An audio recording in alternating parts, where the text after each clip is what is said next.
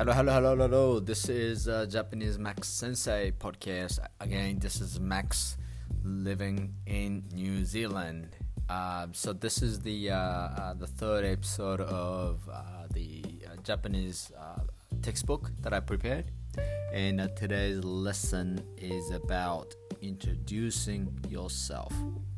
And I have roughly ten phrases, conversations so that you can um, introduce yourself in Japanese. Um, and then I hope you guys enjoy. And I see that you know most of the guys that listening uh, in the United States. And uh, yeah, I'd like to know where you're from, like California, New York, on the East Coast, Southeast, whatever they might be. Uh, Florida, Texas, Seattle. You know, I, you know, like I said before, I I used to live in the US for seven years, and I travel maybe half of the the states. And uh, yeah, I joined a lot.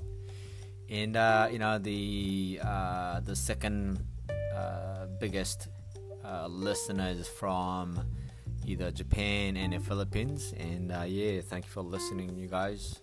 Um, I, I assume that the, you know those who are listening in Japan probably the uh, not Japanese but more uh, the students or uh, the people from overseas came to Japan to study or work in Japan. So I hope you guys all good and uh, stay safe in the COVID. Um, I'm here in New Zealand. You know things get uh, a bit relaxed and easy. Um, it seems like people don't really care about COVID. Just just uh, live with it, that sort of stuff. And uh, yeah, so uh, yeah, thank thank you for listening, and we go from here. Okay, okay. So let's start from uh, uh, the first phrase. I'm Max. 私は Max と言います。I am Max. 私は Max と言います。 or you can say boku. So when you uh, you know um, when you are male, the male say boku or ore, and the female says watashi. And the male will you know uh, you know I'm I'm a male. I, I will say watashi as well, more business uh, manner. Um, so there's nothing wrong uh, whether you say watashi you know you can you can use both either male or female. But in a female i don't think you would say ore or boku. Ore and boku is just simply for men. So uh, i am max i either say watashi wa max desu or boku wa max desu or boku wa Max と言います。Okay? So number two. I'm from Japan. 日本出身です。日本出身です。When you want to say I'm from US, アメリカ出身です。Or you say アメリカから来ました。So in a direct translation, I came from US 私はアメリカから来ました私はアメリカから来ました Okay, so number three I'm here with Sony ソニーで勤めています。or ソニーで働いています。So when you come to Japan to work for Sony, let's say, I'm here with Sony. ソニーで働いています。Or you can say, I work for Sony. 私はソニーで働いています。私はソニーで働いています。Okay, number four. I'm studying law at Meiji, Meiji University. I'm studying law at Meiji University. 明治大学で法律を勉強しています。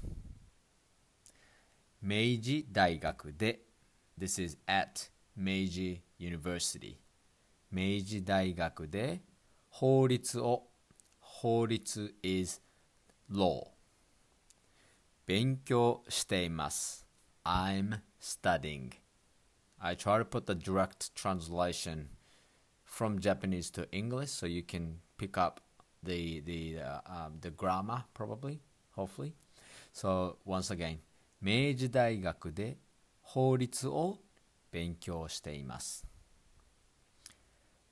明治大学で法律を勉強しています Cool Number 5 I work in IT IT の仕事をしています IT の仕事をしています So 仕事 means work and しています indirect meaning I'm doing so re- you know literally I'm doing the work Of IT IT の仕事をしています Number 6 I'm just visiting 観光に来ました I'm just visiting in Japan 観光に来ただけです Number 7 I'm looking for work I'm looking for work 仕事を探しています Once again 仕事 is work 探す is I'm looking and 探しています I'm looking for 仕事を探しています仕事を探しています Number 8 I came to Tokyo with my husband 夫と一緒に東京へ来ました夫と一緒に東京に来ました夫 is husband 一緒に is with so 夫と一緒に is with my husband 東京に to Tokyo 来ました I came so once again 夫と一緒に東京に来ました夫と一緒に東京に来ました the the husband some people say 夫 but some say 旦那 so when you hear 夫 or 旦那 is same and there's no different meaning at all so exactly the same so number 9 I'm teaching English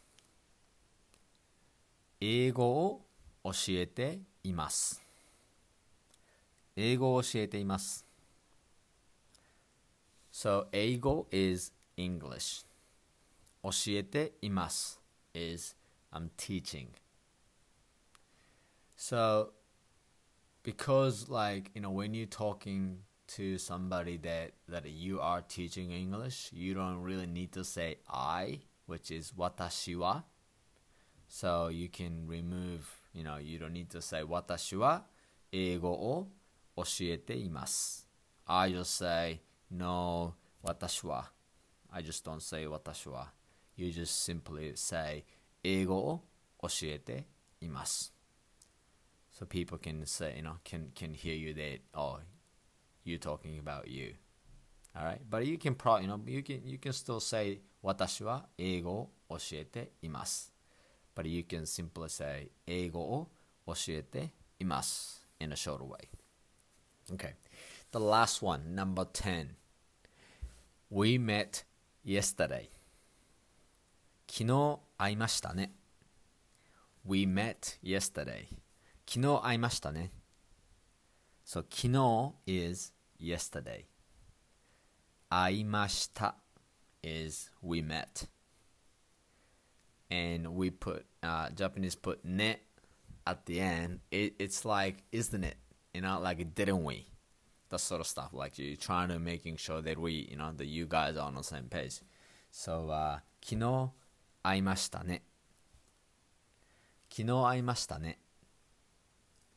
And this is like a polite way. In a casual way, I will say, 昨日会ったね。or 昨日会ったよね。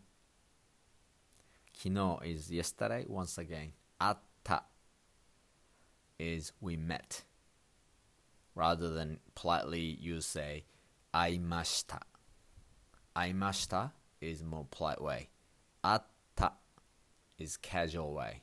Both are past tense. Okay? So we met we met yesterday. 昨日会ったよね。or 昨日会いましたよね。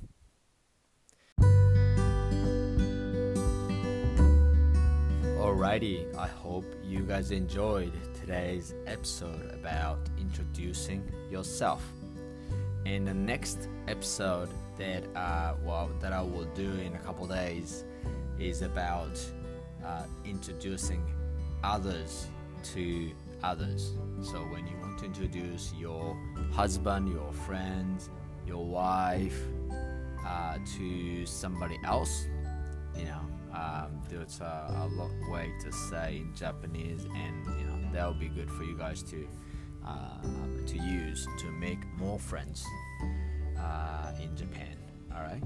So uh, yeah, once again, uh, I just keep you know rock and roll, you know the thick, a very thick textbook that I prepared and I hope I hope uh, the uh, many many episodes coming up again, and uh, uh, I hope you guys. I mean, I enjoy myself doing this. Um, you know, even though I don't see you guys, um, yeah, it's I feel like I feel like I, I hear you guys, and um, yeah, just doing my best. All right, so once again, so this is a Max Japanese Sensei living in New Zealand, and I hope you guys enjoy. it. And a good morning, good day have a good night and have a good weekend. Thank you guys. Bye.